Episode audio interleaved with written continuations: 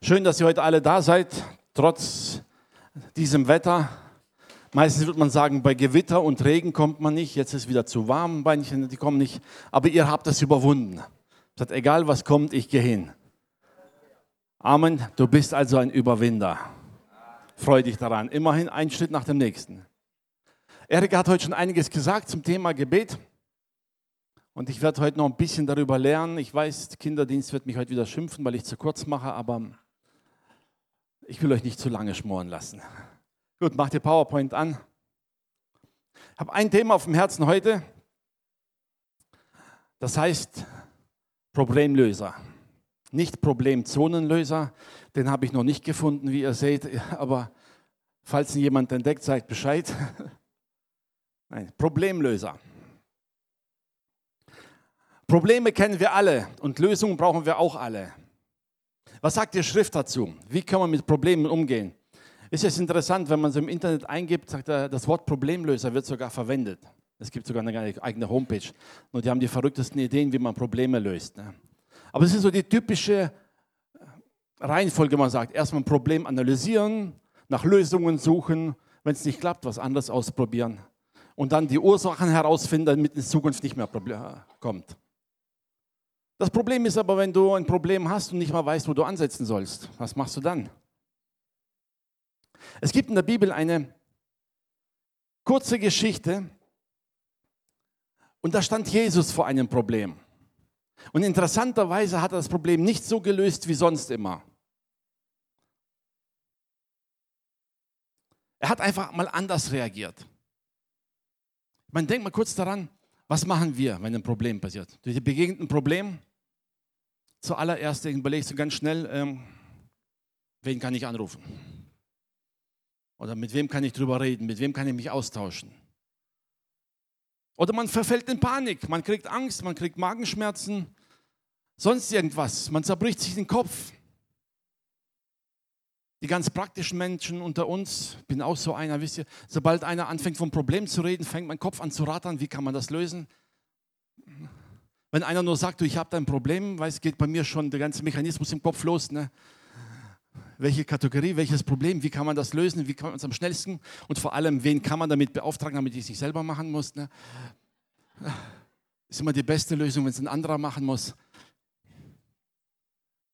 Jesus stellt die Jünger vor ein Problem und zeigt ihnen ein Problem auf in einer Geschichte und zeigt uns eigentlich den grundlegenden Weg, was ihm auf dem Herzen liegt. In Matthäus 9, da geht es um eine Geschichte ab Vers 35, die Jesus selbst bewegte.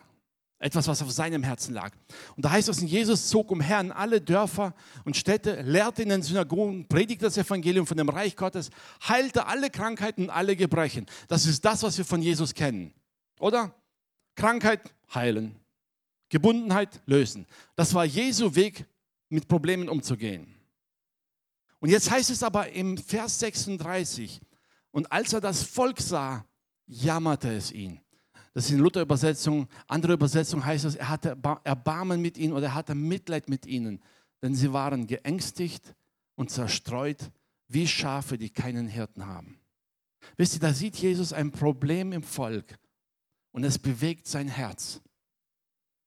Ein Vers zuvor haben wir gelesen, wie Jesus auf herkömmliche Art und Weise alle Probleme gelöst hat.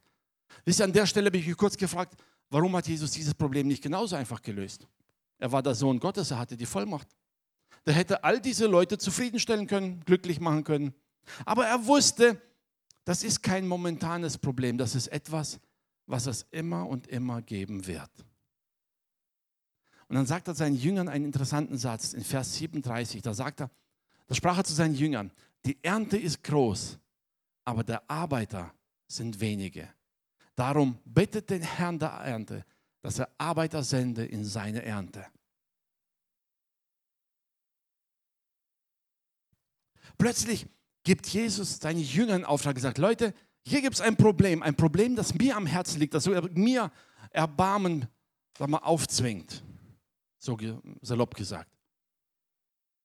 Und dann fordert der Jünger heraus, nicht zu sagen, hey Leute, kommt jetzt, marschiert los, sucht in jeder Stadt einen Freiwilligen, der mit euch zieht, damit wir all diese Probleme lösen können. Er fängt nicht an zu organisieren oder Mitarbeiter zu akquirieren, sonst was. Er sagt den Jüngern ganz klar, das erste, der erste Schritt, um dieses Problem zu lösen, ist, bittet den Herrn der Ernte. Betet zu dem, der über all dem steht. Das ist ein Problem, das man natürlich im kleinen Rahmen durch menschliche Fähigkeiten lösen kann. Aber global all diese Menschen, die in Not sind, die Hilfe brauchen, die zerstreut sind, die hoffnungslos durch die Welt irren, wird man mit dieser Strategie nie erreichen. Er sagt, fangt an zu beten. Betet zu dem Herrn der Ernte, dass er Arbeiter sende. Wisst ihr, es gibt manchmal Probleme, die kriegen wir nicht so einfach durch die alltäglichen Strategien in den Griff. Da brauchen wir jemanden, der von Gott inspiriert ist und der ein Verlangen auf dem Herzen hat. Wisst ihr, wenn jemand einen Dienst tut, nur weil man ihm einen aufgetragen hat, so Dienst nach Vorschrift, die Ergebnisse kennen wir. Es wird gemacht, aber viel Freude ist nicht dabei. Wenn jemand von Herzen einen Dienst tut, den kannst du nicht bremsen. Er tut es gerne, er tut es mit Begeisterung. Menschen, die von Gott entfacht sind, die von Gott gesandt sind und genau wissen, Gott hat mich dahingestellt und ich bin von Gott berufen, das zu tun, die kannst du nicht bremsen. Egal wie du es versuchst. Und genau die sind es, die man braucht, um gewisse Probleme zu lösen.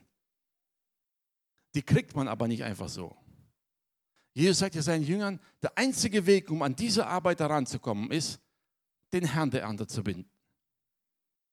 Zu beten. Erik hat gesagt, Gebet ist gut. Ich weiß, das klingt so fromm und abgedroschen, was manche sagen. Wenn ein Problem auftaucht, dann bete. Das klingt deshalb so fromm und abgedroschen, weil wir vergessen haben die Bedeutung dessen, was es heißt. Beten heißt nicht, ich klage meine Sorgen Gott und dann überlege ich mir, wie ich es lösen kann. Nein, beten heißt, ich gehe in allererster Linie dorthin zu dem, von dem ich weiß, der hat eine Lösung. Amen. Wenn du Bauchschmerzen hast, gehst du nicht zum Automechaniker. Ich meine, du kannst deinem Automechaniker alles über deine Bauchschmerzen erzählen. Und wenn die Bauchschmerzen nicht vom Auto kommen, wird er dir nicht helfen können. Oder? Es ist so. Wenn du ein Problem hast, dann wirst du den Fachmann suchen, der sich mit diesem Problem auskennt. Beten heißt, Gott zu vertrauen, dass er sich mit all unseren Sorgen und Nöten auskennt. Er ist der beste Fachmann für all deine Probleme. Er will dir helfen. Nun, Probleme sind nicht grundsätzlich mal schlecht. Ne? Probleme fordern uns heraus, lassen uns reifer werden. Probleme fordern unseren Glauben. Sie prüfen immer wieder ganz neu, worauf verlassen wir uns? Was ist unser Fundament? Glaubt mir, in guten Zeiten wird man nicht reifer. Man wird nicht stärker. Das ist ungefähr so, als wenn jemand Muskel aufbauen will und dabei im Bett liegen bleibt. Es geht dir zwar gut, du fühlst dich wohl, aber stark wirst du dadurch nicht. Kennen wir alle, ne? Sagen wir ehrlich, haben wir alle schon mal versucht. Ne? Hat nicht geholfen. Solange du nichts tust, wirst du nicht stärker. Probleme fordern uns heraus.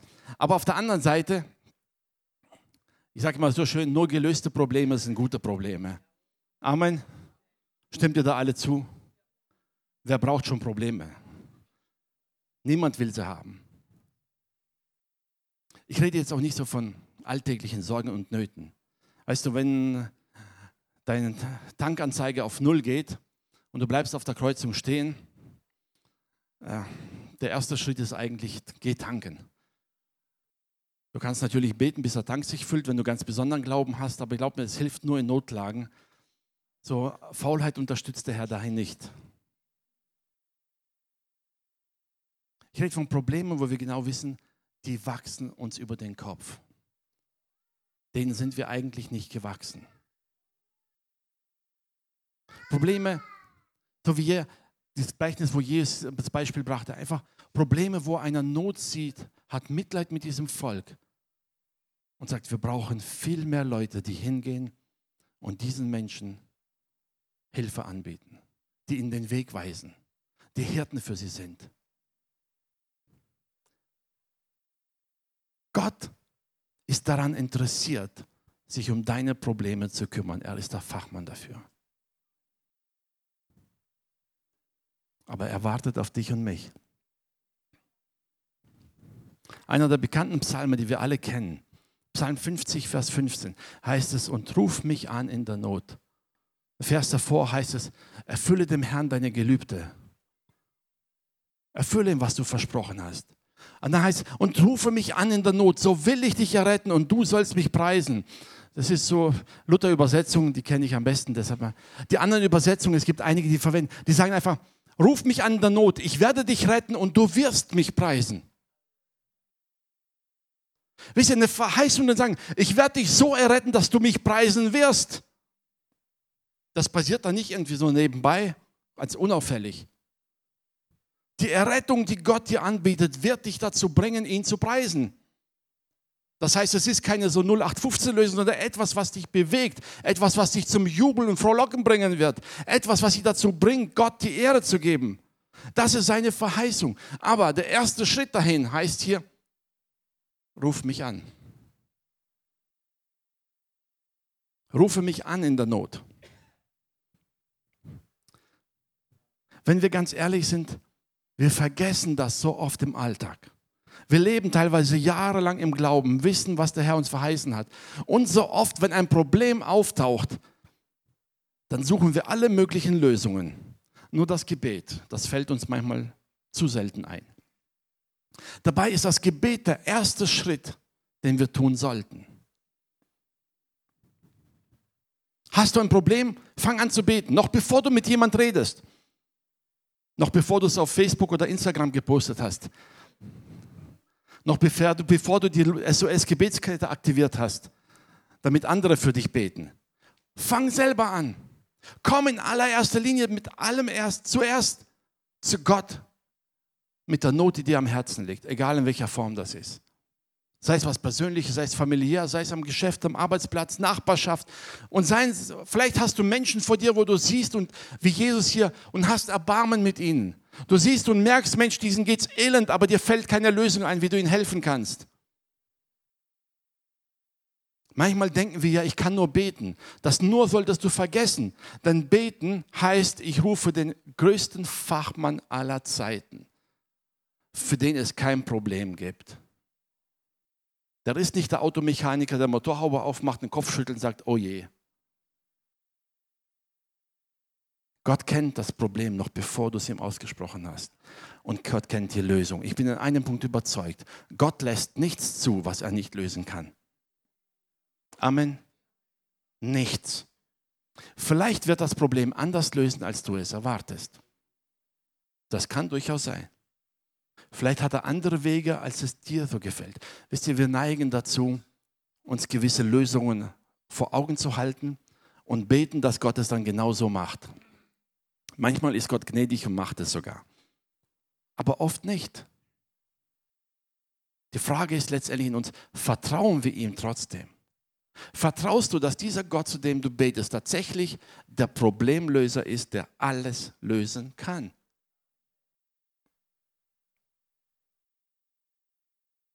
Oder bist du sauer, weil nach dem dritten Gebet immer noch nichts passiert ist?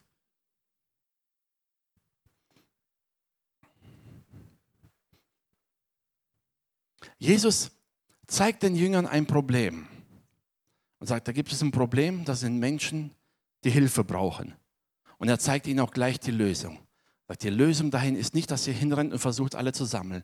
Die Lösung besteht nicht darin, dass ihr versucht, aus einer Kraft etwas zu verändern. Die Lösung besteht darin, dass ihr zum Herrn der Ernte geht und ihn bittet, Arbeiter zu senden.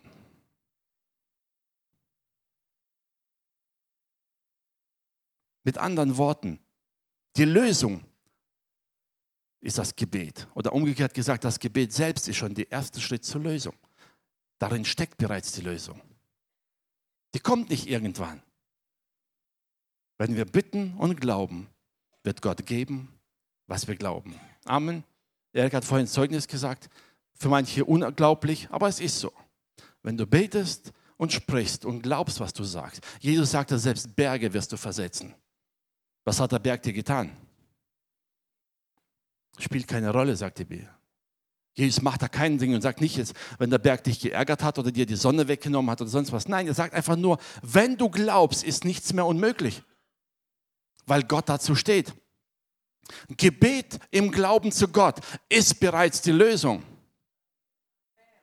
Das Sichtbarwerden ist dann nur das Resultat. Amen. Also erst beten, dann planen. Wir machen es meistens umgekehrt, oder? Wir planen eine Lösung und dann beten wir, dass Gott diese Pläne segnet. Ohne zu merken, dass genau diese Pläne uns ja diese Probleme eingebrockt haben. Meistens.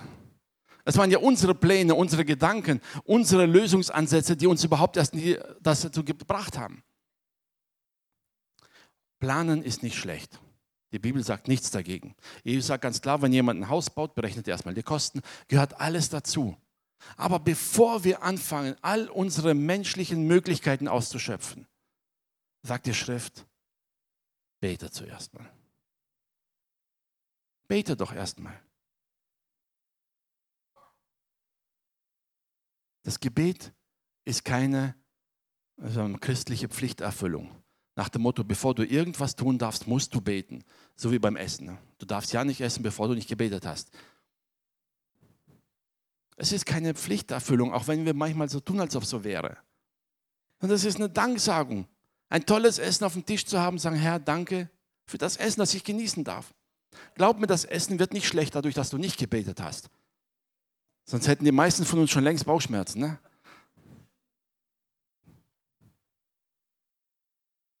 Sondern es ist einfach eine Reaktion darauf zu sagen, Herr, danke für das wunderbare Essen, das ich haben darf. Es ist keine Pflichterfüllung. Das Gebet, wenn wir Sorge und Nöte haben, ist keine Pflichterfüllung. Die Bibel lädt uns ein und sagt, das ist die beste Lösung, die wir haben. Rufe mich an in der Not. Sag Gott. Er hat nicht gesagt, du bist mir lästig und komm nur zu mir, wenn du keine Sorgen hast, weil deine Probleme habe ich keine Lust drauf. Das ist nicht unser Gott. Er fordert uns heraus und sagt, wann immer du Nöte und Probleme hast, natürlich auch, wenn es dir gut geht. Du darfst jederzeit zu Gott beten.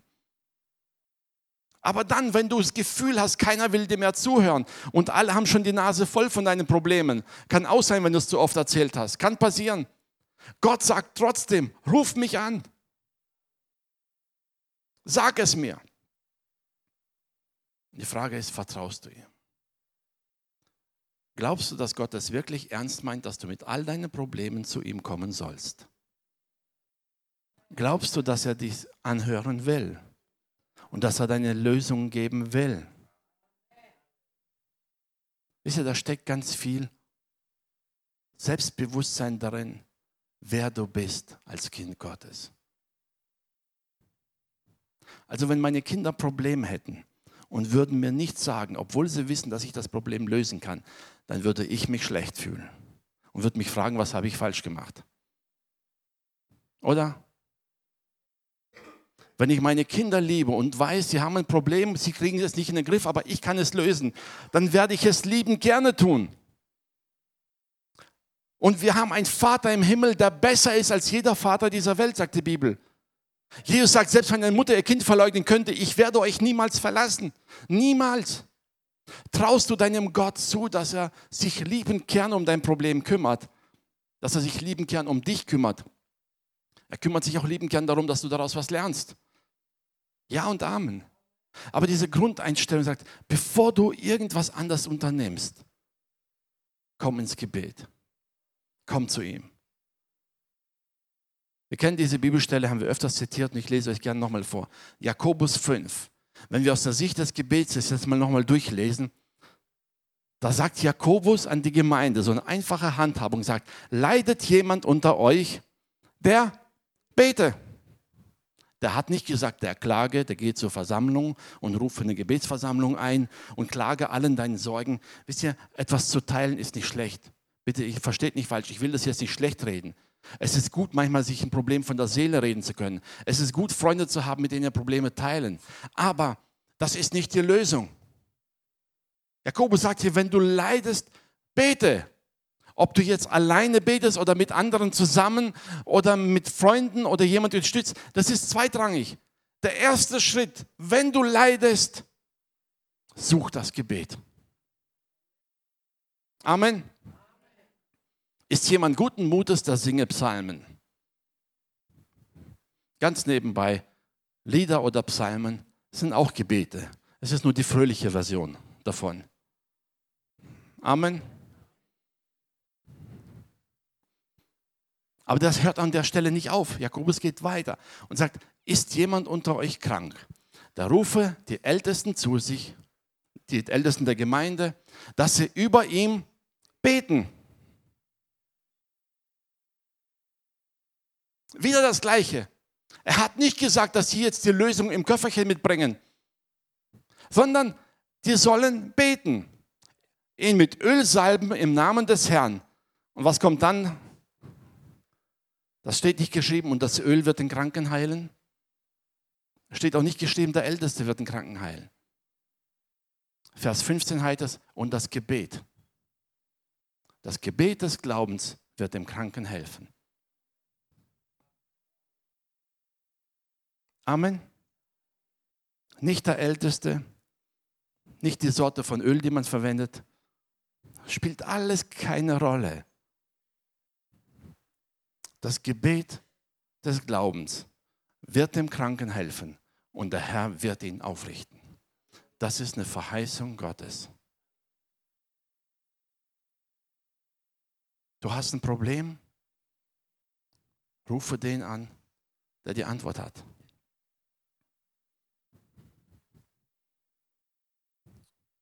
Ich möchte uns einfach neu in Erinnerung rufen, dass wir wegschauen von all den genialen Strategien, die ja gut sind.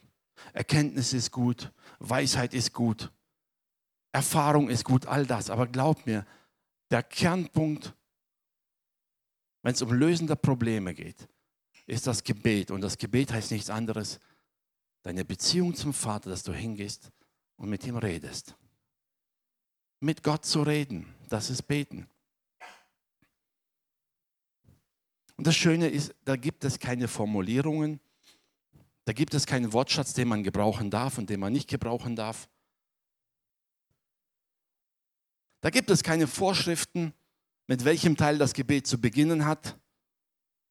Es, es, gibt noch nicht einmal die Vorschrift, dass jedes Gebet mit Amen aufhören muss. Ist zwar so gewohnt und üblich und kennen wir alle und alle wollen gerne wissen, was dann zu Ende ist. Aber es gibt keine einzige biblische Aussage, die sagt, ein Gebet muss mit dem Amen enden. Oder? Oder kennt jemand irgendeine Bibelstelle, die mir entgangen ist?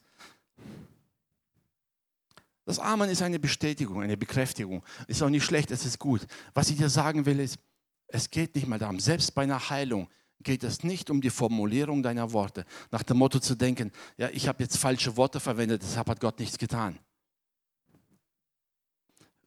an welchen Gott glauben wir denn? Glauben wir an einen Gott, der wie so ein, wie sagt man, Schwäbisch, so ein Pfennigfuchser ist oder so falsch mit jedem Wort, wie so ein Anwalt, der genau guckt, ob die Formulierung stimmt, wenn die Formulierung nicht stellt, durchgefallen. Neuer Versuch. Ist das der Gott, an den wir glauben? Manchmal benehmen wir uns aber so. Wir haben einen Gott, der uns liebt. Wir haben vorhin das Abendmahl gefeiert. Wir haben einen Gott, der seinen Sohn für uns gegeben hat. Glaubt ihr, dem ist unsere Formulierung wichtig? Glaubst du, dem ist es wichtig, ob du stehst, kniest oder liegst? All das sind Ausdrucksformen, die uns helfen. Die Augen beim Beten zu schließen, hilft uns, vielleicht nicht abgelenkt zu sein. Vorschrift dafür gibt es bei Gott nicht. Gott sagt, komm und rede mit mir. Hast du ein Problem? Komm und rede mit mir. Das ist eine Einladung. Komm und rede mit mir. Egal ob hier oder daheim im Kämmerlein, im Auto, am Lenkrad, auf der Arbeit, am Arbeitsplatz. Mach's am Arbeitsplatz nicht zu laut, damit die Kollegen nicht gestört werden und mach deine Arbeit weiter. Also wenn du an der Drehmaschine arbeitest, dann bete bitte nicht mit geschlossenen Augen. Das könnte kritisch werden. Im Straßenverkehr solltest du auch die Augen offen lassen beim Gebet, ja? Bitte nicht vergessen. Ich weiß, der Herr gibt Gnade, aber man muss nicht leichtsinnig sein. Es gibt keine Vorschrift. Gebet heißt einfach, Gott sagt zu dir, hast du Sorgen, hast du Nöten, hast aber auch Dinge, die dich erfreuen. Ich lade dich ein, komm und rede mit mir. Erzähl mir, was dich bewegt. Erzähl mir, was dich beschäftigt. Erzähl mir, was dir gerade so schwer im Magen liegt. Gott weiß es. Gott weiß all die Probleme. Es geht nicht darum, ob dass wir Gott in Kenntnis setzen darüber, dass es da irgendwo ein Problem gibt. Gott weiß es längst. Es geht darum, dass unser Glaube aktiviert wird. Wenn wir zu Gott beten, soll unser Glaube aktiviert werden, dass wir genau wissen, Gott kann dieses Problem lösen. Weißt du, wenn du das Gefühl hast, du, dein Arzt taugt nichts, der kann dir eh nicht helfen und gehst trotzdem hin, dann entspricht dein Handeln nicht deinem Glauben. Gehst du aus Pflichterfüllung hin, wahrscheinlich, weil du einen Krankenschein brauchst, aber dazu mehr traust du ihm nicht zu. Das, das hilft dir nicht. Oder? Wenn du aber genau weißt, Mann, der hat Ahnung, der weiß, was er tut, der wird mir helfen können, dann gehst du gerne hin, weil du dein Problem gelöst haben willst. Mit Gott zu reden im Glauben heißt letztendlich, Gott zuzutrauen, dass er in der Lage ist, dein Problem zu lösen. Die Bibel nennt das Glauben. Das ist einfach Glaube. Gebet und Glaube versetzt Berge. An wen wendest du dich, wenn du mit einem Problem konfrontiert wirst? Wem traust du zu, dass er dein Problem lösen kann? Alter. Und Gebet, dieses Reden mit Gott, ist immer der erste Schritt auf dem Weg zur Lösung. Auch wenn dir alle sagen werden, ach du immer mit deinem Gebet. Wisst ihr, wenn das Gebet die beste Möglichkeit ist, ein Problem zu lösen, warum soll man sie nicht nutzen?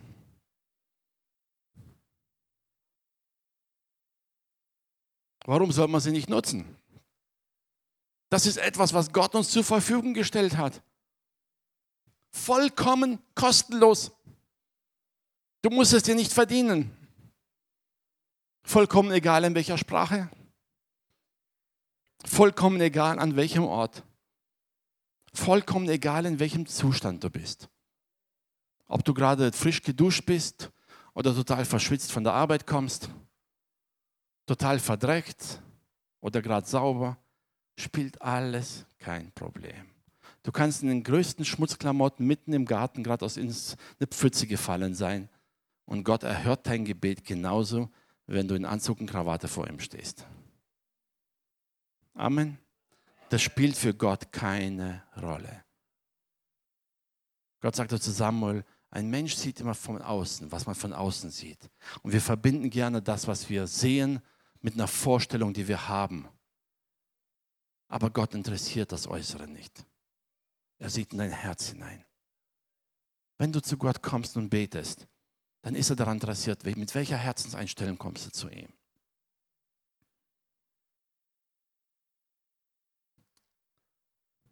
Ich weiß jetzt nicht, ob es dir heute viel hilft oder du sagst, kenne ich alles schon. Aber ich glaube, oft vergessen wir Kinder Gottes im Alltag, in all dieser Routine und Gewohnheit, die wir haben, vergessen wir, welch eine großartige Möglichkeit wir haben. Jedes Mal, wenn dir jemand von einem Problem erzählt und dir fällt keine Lösung ein, lad denjenigen doch ein zum Beten. Dann lass uns zusammen beten. Lass uns einfach mal Gott fragen. Hab keine Ahnung. Selbst wenn du eine Ahnung hast, ist es gut vorher zu fragen, ob deine Ahnung richtig ist. Ist hilfreich. Eine zweite Meinung ist immer gut, glaub mir es. Und wenn du deine Meinung zu zweit machst und Gott an erster Stelle setzt, ist noch besser. Aber Gott möchte dich heute Abend ganz besonders wieder daran erinnern und dich einladen, sagen, komm, rede doch mit mir. Ich möchte dich herausfordern, gerade heute, wenn du ein Problem hast, wo du in deinem Leben siehst, oder vielleicht stellt dir etwas vor Augen, wo du denkst, das ist ein unlösbares Problem. Ich habe keine Ahnung, was man tun soll. Ratschläge habe ich schon oft genug geholt. Es hilft alles nichts.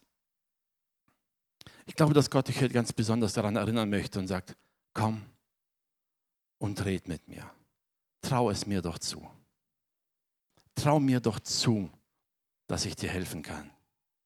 Trau mir doch zu, dass ich dir vielleicht anders helfe, als du es erwartest, aber ich werde dir helfen. Jakobus schreibt, der Herr wird den Kranken aufrichten.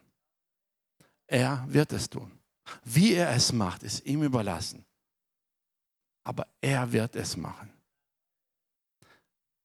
Kannst du heute ganz neu für dich im Glauben packen, zu sagen, Herr, wenn ich zu dir bete, dann hörst du mir zu. Wenn ich mit dir rede, dann bist du an mir interessiert. Ich bin keine lästige Pflichterfüllung für Gott. Nach dem Motto, den habe ich jetzt gerettet und jetzt muss ich ihn ertragen. Das ist nicht unser Gott. Wir denken manchmal so. Und wir beten manchmal so, sagen, Herr, tut mir leid, dass ich schon wieder mit dem Problem zu dir komme.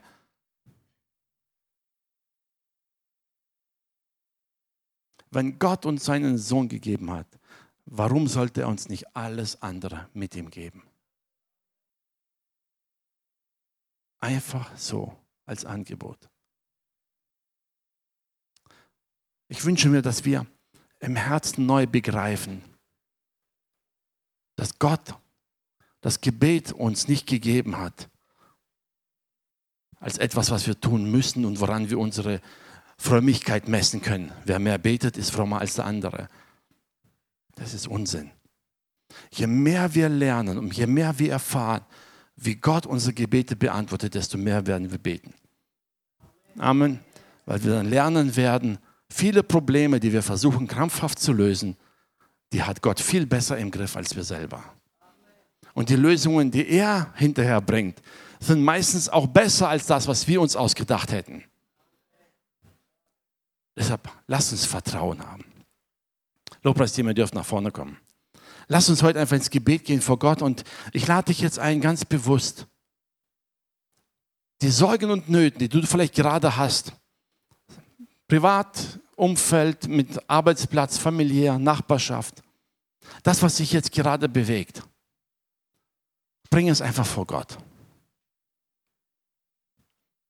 Wenn du kein Problem hast, Jakobus sagte, wer guten Mutes ist, der singe Psalmen. Du singst einfach mit dem Lobpreisteam die Psalmen mit. Hast du aber ein Problem, dann hör einfach nicht hin, was dein Nachbar singt, wie er singt, spielt keine Rolle. Sprich einfach mit deinem Vater im Himmel. Sprich einfach so, wie du bist. So wie du es kannst, so wie es dir auf dem Herzen liegt. Dass du zu Gott kommst und sagst, ich habe hier ein Problem, mit dem werde ich nicht fertig. Ich brauche deine Hilfe. Trau Gott zu, dass er sich um dich kümmert und dein Problem lösen wird. Lass uns aufstehen. Halleluja, Herr. Wir danken dir für diesen Abend, Vater. Wir danken dir, dass du hier mitten unter uns bist, Herr. Du bist nicht weit weg, Herr. Du bist nicht irgendwo weit im Himmel, Herr, und dass wir warten müssten, bis du kommst, sondern du bist hier mitten unter uns, auch wenn wir dich nicht sehen. So wissen wir nach deinem Wort, du bist hier durch deinen Geist, du hörst jedes Wort, das wir reden. Du kennst unser Herz, du kennst unsere Gedanken, du kennst unsere Nöte und Sorgen, Herr. Und Geist Gottes, ich danke dir, dass du jetzt durch die Reihen gehst, Herr.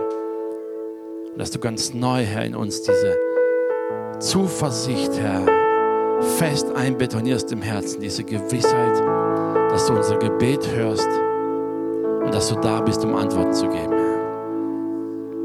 Herr, ich danke dir, dass du wirkst, Herr. Ich danke dir, dass das, was wir niemals erreichen können mit menschlichen Mitteln, Herr, du, Herr, durch deinen Geist längst vollbracht hast und ganz neu entfachen willst, Herr. Nämlich diesen Glauben in unseren Herzen neu zu entfachen, diese Gewissheit, wenn wir beten, dann hörst du und du antwortest, Herr. Und du bist hier, um Antworten zu geben. Herr, ich bitte dich für diejenigen, die jetzt unter uns sind, die Herr aus Umständen heraus verzweifelt sind und keine Lösung sehen, Herr. Herr, ich bitte dich für dein übernatürliches Eingreifen, Herr. Sprich hinein in ihr Leben, Herr, und lass sie deine Herrlichkeit sehen. Lass sie sehen, Herr, wie genial deine Lösungen sind, Herr. So dass der Psalm sich erfüllt, Herr, dass sie voll Freude dich preisen und jubeln werden, wenn sie deine Antwort sehen, Herr. Ich danke dir, Geist Gottes, dass du da bist, Herr. Und ich danke dir, dass du dein Werk vollbringst in Jesu Namen. Amen.